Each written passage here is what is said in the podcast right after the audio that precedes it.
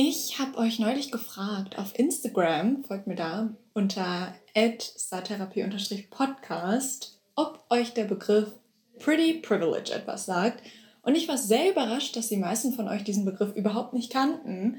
Und das, obwohl vor allem heutzutage Pretty Privilege jeden Tag so krass spürbar ist. Deswegen dachte ich, Ey, lasst uns heute mal ein bisschen über dieses soziale Phänomen sprechen. Was ist Pretty Privilege? Wie funktioniert das überhaupt? Wir werden ein paar Beispiele besprechen von zum Beispiel Madison Beer. Und deswegen holt euch einen Tee, entspannt euch. Das wird heute eine ganz gemütliche Folge. Und let's dive in. Also, was ist eigentlich Pretty Privilege? An sich sagt Pretty Privilege einfach, dass die Leute, die der sozialen Norm entsprechend attraktiv oder hübsch oder gut aussehend sind, es leichter im Leben haben. So an sich klingt das ja gar nicht so abwegig. Ich meine, das allein lässt sich ja schon sehen, zum Beispiel im Club. Wenn euch jemand ein Getränk ausgibt, dann ist das ja nicht, weil die Leute wissen, wie euer Charakter ist, sondern weil ihr vielleicht konventionell attraktiv seid. Wenn ihr angelächelt werdet in der Straße, wenn euch ein Sitz angeboten wird im Bus, wenn man euch automatisch schneller helfen möchte. Pretty Privilege besagt eben, dass man diese ganzen Vorzüge im Alltag eher bekommt, wenn wenn man gut aussieht. Aber was bedeutet eigentlich gut aussehen? Dieses ganze Konzept von Aussehen und Schönheit ist natürlich vor allem in dem Kontext, in dem wir es besprechen, extrem Eurocentric, also sehr weiß. Wir reden hier über dieses sehr westliche Schönheitsideal, schlank, schmale Nase, volle Lippen, große Augen, gute Haut. Also die Sachen, wo man sagen kann, dass sich vor allem der Westen einfach darauf geeinigt hat, dass es schön ist. Es gibt zum Thema Schönheit echt sehr, sehr spannende Studien, sowas wie das symmetrische Gesicht oder The Average Face. Das besagt dann einfach, dass je gewöhnlicher euer Gesicht eigentlich ist, desto attraktiver werdet ihr wahrgenommen von eurem Gegenüber, weil ihr dann sozusagen keine Anzeichen von Mutation oder Abnormalitäten habt und das symbolisiert dem Gegenüber, dass ihr für die Paarung sehr geeignet seid, weil eben dann die Kinder auch ja keine Abnormalitäten aufweisen können.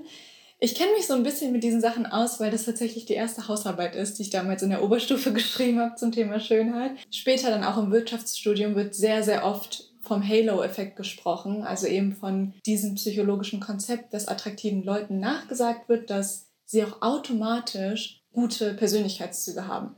Also du denkst bei einer attraktiven Person eher, dass sie freundlich ist oder verantwortungsbewusst und halt solche ganzen positiven Sachen, während du vielleicht bei einer konventionell unattraktiven Person denken würdest, okay, diese Person ist irgendwie komisch oder faul oder mit der möchte ich mich einfach nicht umgeben. Das ist so ein bisschen die Basis von Pretty Privilege, dass man schönen Leuten einfach mehr zuspricht, als sie eventuell einfach aufweisen. Aber wieso rede ich heute darüber? Ich rede nicht mit euch über Pretty Privilege, weil ich irgendwelche schönen Leute schämen will. Im Gegenteil, ich bin mir bewusst, dass auch sehr viele Leute, die das hören, dass wir alle vielleicht zu einem bestimmten Grad von Pretty Privilege profitieren. Also natürlich weiß ich jetzt nicht, wie jeder von euch aussieht, aber viele Leute einfach, die sich auch schminken und gerne schön anziehen. Und dazu zähle ich mich natürlich auch wir alle profitieren dann dahingehend auch irgendwie von Pretty Privilege, weil wir uns natürlich dann zum Beispiel aneignen, die Augen größer zu schminken oder die Haare schön zu machen. Das ist jetzt auch keine Sache nur von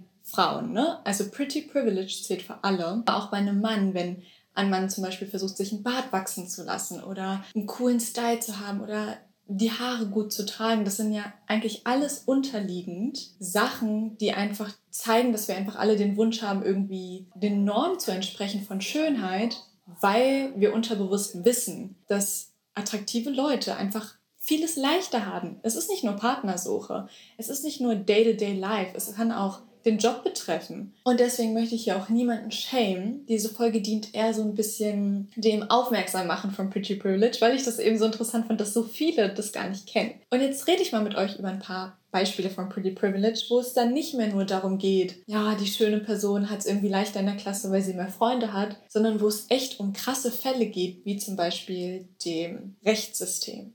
Sagt euch Ted Bundy etwas? Ted Bundy ist wahrscheinlich der berühmteste Massenmörder der letzten Jahrzehnte. Seine ganze Geschichte wurde auch erst, ich glaube, letztes Jahr verfilmt von Zac Efron. Und deswegen seht ihr wahrscheinlich auch schon, was nämlich das Ding bei Ted Bundy war. Obwohl er ein Massenmörder war, und Frauen so schrecklich umgebracht hat, also wirklich durch und durch ein schrecklicher Mensch, hatte er die größte Fanbase, die ihr euch vorstellen könnt, denn Ted Bundy war konventionell gut aussehend. Unabhängig davon, dass es immer noch so viele Ted Bundy Fanclubs gibt, also nur für eure Information, Ted Bundy wurde dann damals auf den elektrischen Stuhl verurteilt, weil total klar war, dass er der Massenmörder hinter so, so, so vielen schrecklichen Schicksalen war. Es hat einfach gezeigt, wie man erst natürlich gar nicht glauben konnte, dass so eine attraktive Person so schrecklich ist. Aber zweitens, selbst als es dann bestätigt wurde und als die ganzen Beweise auf dem Tisch lagen, selbst dann haben die Leute gesagt, oh, aber er ist so schön. Und das ist total zugespitzt die Konsequenz von Pretty Privilege, dass die Leute wirklich, egal in welcher Situation, so einen krassen Vorteil haben. Und natürlich ist Ted Bundy ein Extremfall, aber ich finde, daran sieht man das halt richtig gut, wie einfach Leute, die attraktiv sind, viel schneller die Leute auf ihrer Seite haben und denen wird so viel schneller verziehen. Und wir haben sehr viele Beispiele, die in diese Richtung gehen. Ich weiß nicht, ob ihr euch noch an 2014 erinnert mit Prison Bay. Da war das so, dass ein Mann eben verurteilt wurde und da hat eben die lokale Polizeistation ein Foto von dem Mann auf die Facebook-Seite gepackt. Und weil er eben auch nach westlichem Standard attraktiv war, ist dieses Foto einfach viral gegangen. Und wenn man jetzt nachschaut, okay, weshalb wurde diese Person eigentlich verurteilt, die Person war ja auch wirklich einfach im Gefängnis, findet man gar nichts, weil alle Medien nur darüber berichtet haben, wie gut dieser Mann aussieht. Und er hat dann selber berichtet, dass er im Gefängnis hunderte von Briefen bekommen hat, von Frauen, die ihn so toll fanden und ihn kennenlernen wollten.